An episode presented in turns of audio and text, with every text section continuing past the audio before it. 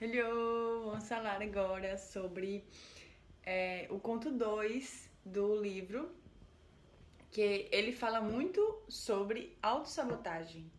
Fala muito sobre isso.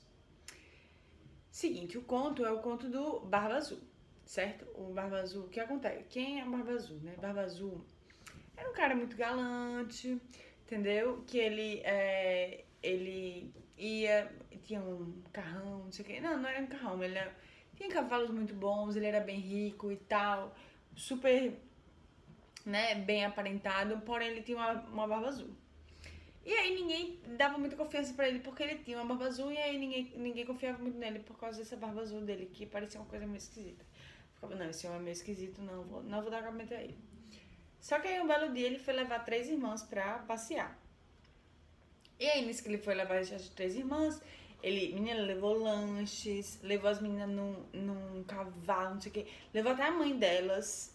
Deu tudo de bom pra essa bicha. Foi tipo assim, top, o melhor passeio da vida foi nesse passeio. E aí, é, ele depois, né, ficou de conversinha, ficou de conversinha com a mais nova, né, porque é a mais inocente. E ele ficou de conversinha com a mais nova e nisso é, ele pegou esse e pediu pra casar com ela. Pediu pra ela casar com ele. E aí ela ficou com aquilo na cabeça, né? Ele não é tão. Ele não é assim, uma pessoa tão péssima. Ele não é uma pessoa péssima, eu acho.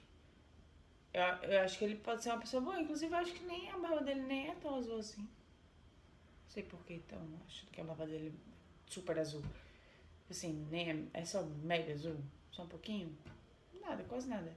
E aí ela meio que se convencendo, ela, ela pensando naquilo e se convencendo de que ele não era tão ruim assim, de que ele era uma pessoa boa, não sei o que, não sei o que.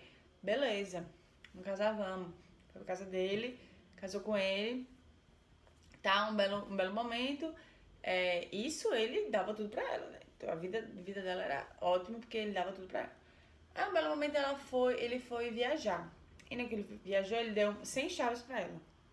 Falou assim, olha, é, vou viajar agora, mas free house, pode chamar sua, pode chamar as meninas, suas irmãs, pode fazer o que você quiser, free house, então é, fique livre, né? Você só você pode usar qualquer qualquer dos cavalos, pode usar qualquer qualquer dos quartos, pode fazer a festa que você quiser, a piscina, tudo que você quiser. Agora, tá vendo essa chave aqui, essa pequenininha? Não use ela. Então, se você precisar usar, não use. Não use. É a única coisa que eu tô dizendo, a única regra é essa. Aí, beleza. Aí ela, não, beleza, claro, claro, querido. Não vou usar a chave.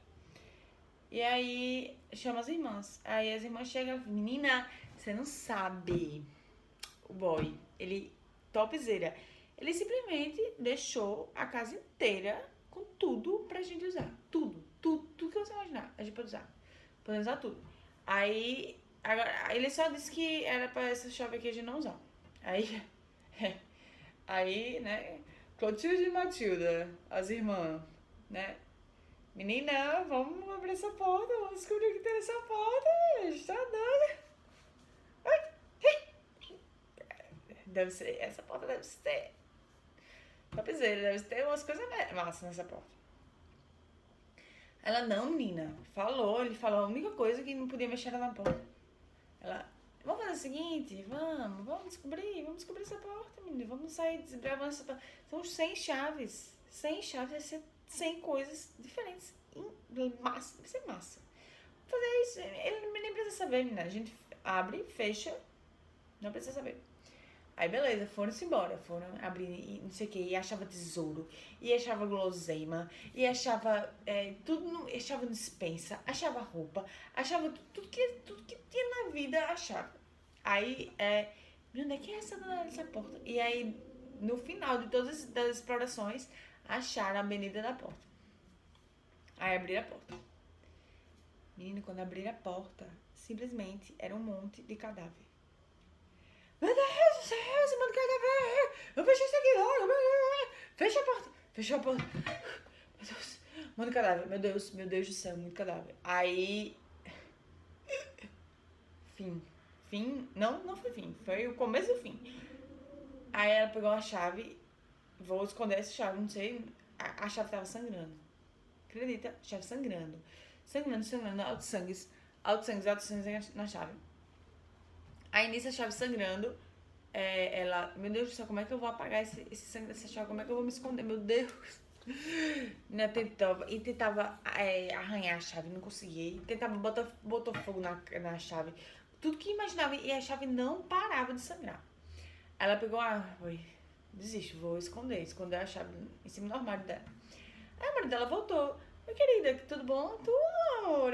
Tudo foi ótimo, tava tá top. Foi muito bom. As férias foram ótimas. Eu, isso, foram ótimas. Ele, foram, foram ótimas. Cadê minhas chaves? Tá aqui, ó, pegue. E cadê a. Tem um faltando aqui, cadê? Menino, não sei, eu fui andar de cavalo, aí caí, aí o chave caiu, não sei o que. Deve ter ficado no meio da lama. Não sei, não tô conseguindo. Precisa mesmo dela. A gente podia, sei lá, de repente arrumar a porta depois, ver com o chaveiro se alguém consertava. Não. Eu falei, eu falei pra você, sua demônia, que a única coisa que eu falar, falei era que você não abrisse a porta. Aí ele, menino, uma portinha. Não, você. Eu falei pra você que, não, que não era pra abrir. Aí você abriu. Aí, né, que, que eu posso fazer? Vou ter que matar você. Sua culpa. Vai ter, vou ter que matar, porque quem mandou? Eu, eu falei pra você não abrir. Se não tivesse aberto, você abriu, né? Você pediu. Você pediu. Né? Você pediu pra morrer. Então, a gente vai fazer assim, você vai morrer, então. Vamos lá. Você morrer agora. Ele, não, peraí, rapidinho. Peraí, amigo. É, aí você me mata, beleza. Mas vamos. Deixa eu antes só ir ali me reconectar com Deus, porque Deus, né? Tenho que reconectar com ele pra pelo menos eu ir pro céu. Né? Já que eu vou morrer todo jeito. Aí ela pegou, pega e vai. Sobe logo pro quarto. Começa a gritar pras irmãs. Menina, Clotilde e Matilda. Ai, meu Deus. Esses nomes são fictícios. É, Clotilde e Matilda. Pelo amor de Deus, ele vai matar. Cadê? Chama, chama nossos irmãos. Chama nossos irmãos. Chama. É, menina, peraí, vamos chamar. E ele. E ela, ai meu Deus. E, e aí o, o Barba Azul gritando: Volta menina, volta cá, sua rapariga.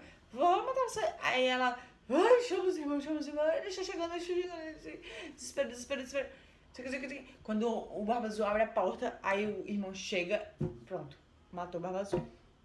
E aí ela leva o Barba Azul para ser comido pelos urubus. Menino, que chega, cansei. Essa história é cansada. Cansei, cansativa. Simplesmente, o que acontece? É, quando ela estava estudando os arquétipos, essa agora voltamos para Clarissa. Né? Clarissa, que é a nossa, nossa querida escritora. Essa, essa mulher que pesquisa esses contos e pesquisa as coisas em comum entre eles e o que eles representam né? na psique humana ela, ela falou o seguinte, Barba Azul é aquela, aquela coisinha, aquela vozinha, sabe, do mal que tá dentro da gente, é uma coisa ruim tá dentro da gente e é, nos impede de fazer as coisas, nos impede de, de levar as coisas à vida, de dar vida às coisas. E aí ela fica, é, ela se aproveita da gente no momento de maior fragilidade, então ela pega justamente o Barba Azul pegou justamente a mais inocente de todas para fazer o rolê. Então, ela vai, ele vai se aproveitar desse momento de menor, como é que chama? De menor, é, de maior vulnerabilidade para se atracar com você. E aí, nisso que ele se atraca com você, ele vai consumindo você aos poucos, vai consumindo sua criatividade aos poucos, vai pegando aquele negocinho que você achava que. E ele é, ele é tão. Ele é tra, tra, travestido de uma pessoa boa, entendeu? Você acha que ele é bom. E você se convence que ele é bom, entendeu? Apesar de todas das irmãs. As irmãs seriam como se fosse a, a intuição, né? As vozinhas da intuição. Dizendo, não, menina, ele tem a barba azul. Aí você fica, não, nem é tão azul assim, mulher. Pelo amor de Deus. Você, você fica se convencendo, criando argumentos para aceitar aquele abuso dentro de você da, do barba azul. Fica aceitando, você aceita aquilo, você não só aceita, mas você se convence você, e cria um argumento que, tipo assim, distancia você de todos, distancia você até da sua família, porque você é, tá tão, assim, você tá tão obcecada por aquilo que você acha que aquilo ali é o ideal de felicidade seu, que aí você se, se desconecta completamente da natureza, se desconecta completamente do selvagem, Entendeu? E aí quando você. A única forma de você voltar a essa conexão é quando você simplesmente descobre que esse homem guarda um monte de osso, entendeu? Na casa dele, e você realmente descobre que corre pra vida mulher. Esse homem não presta. E é só, é só nesse momento que você dá o start de que você realmente tem que ir atrás da sua natureza e tem que voltar e tem que ouvir os seus instintos, que são as suas irmãs. E só nesse momento que você é, tem, você até precisa pedir ajuda dos seus irmãos, né?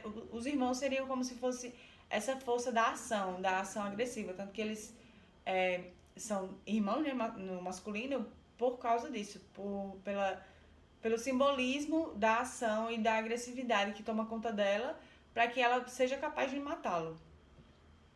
E aí, é, no, enquanto ela está analisando isso, ela vai trazendo justamente essa, é, essa questão de, com, de como a gente fica, às vezes, ignorando a intuição, ignorando as, as outras vozes que querem proteger a gente, que falam pra gente que aquilo ali não tá certo, que aquilo ali não é a gente, que aquilo ali não. A gente não, tá, não devia estar tá, é, sucumbindo a isso. E a gente simplesmente ignora. Ignora e apenas deixa, deixa as coisas irem. Entendeu? E aí a, a Clarice, ela vai, ela vai trazendo é, no, na história do Barba Azul meio que o passo a passo para você para que você possa atingir essa maturidade e não ser devorada e não ser é, devorada pelo Barba Azul como ela não foi. Porque o que aconteceu? Quando ela se deparou com aquele monte de ossos, o que ela fez a partir de ver os ossos? Né? Ela tomou uma decisão, porque o que ela, ela podia simplesmente ter morrido do mesmo jeito, mas não, ela agiu, ela aprendeu com aqueles ossos, que nem a história da, de La Loba, você lembra? Se você não viu a história de La Loba, veja, tá aí também no outro vídeo que La Loba ela, ela pega dos ossos e extrai e traz essa essas, essas forças que estavam essa força indestrutível que está composta dentro dos ossos para é, si e para se fortalecer entendeu então o que ela faz ela é, a noiva a noiva não né a esposa do Barba Azul ela usa essa força que tá presente nos ossos para não não vou ter o mesmo destino dessa mulher vou criar um novo destino, entendeu? Vou é, matar o Barba Azul, entendeu? Matar essa, essa psique negativa que tá dentro, que tá dentro de mim, para que eu não deixe, não permita que o Barba Azul se aproveite de mim, entendeu? Porque o, o que acontece? É, ela, ela traz o Barba Azul como um homem, mas isso pode, isso acontece de várias formas, de to, tudo aquela aquele pensamentozinho de que ah, eu não sou capaz, não sei o que, não sei o que é, todas essas coisas que a gente pensa que são motivações externas, mas que elas apenas estão ligadas a um, um, uma motivação interna sua. Esse senso de inferioridade seu que acha, que acredita no Barba Azul, entendeu? Que acredita que é, no que ele fala quando você diz que não é, não é capaz. Quando, quando é, aquela pessoa que se relaciona com um monte de boy lixo, na verdade a culpa não é do boy. A culpa é dela que dentro dela, é, não é que a culpa é dela, gente, calma, não é que a culpa é dela, mas a questão é que dentro dela existe uma vozinha que fala para ela que ela não é capaz, que aquilo ali é a única coisa que ela merece, entendeu? E isso se aplica a todas as áreas da vida. Quando você acha que você não é merecedor de nada de bom, você só acha que as coisas são. são é, você só é digno da, de coisa podre, entendeu? E aí você se desconecta completamente de tudo que é de bom na sua vida e de tudo que é o seu, o seu corpo diz para você fazer, o seu corpo te chama, né? Que nem na loba, mesma coisa, gente, mesma coisa, mas é outra história, uma história mais terrorizante.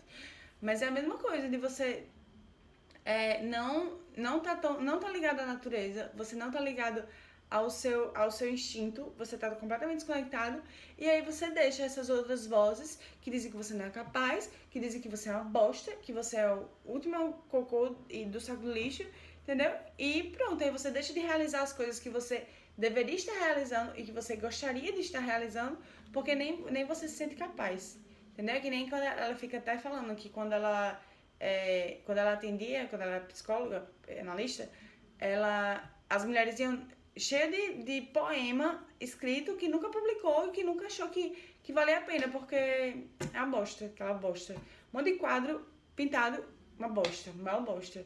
Então é essa falta de conexão com a gente mesma que é, a gente fica dizendo que é incapaz, sendo que a gente é completamente capaz de realizar. Entendeu? É isso.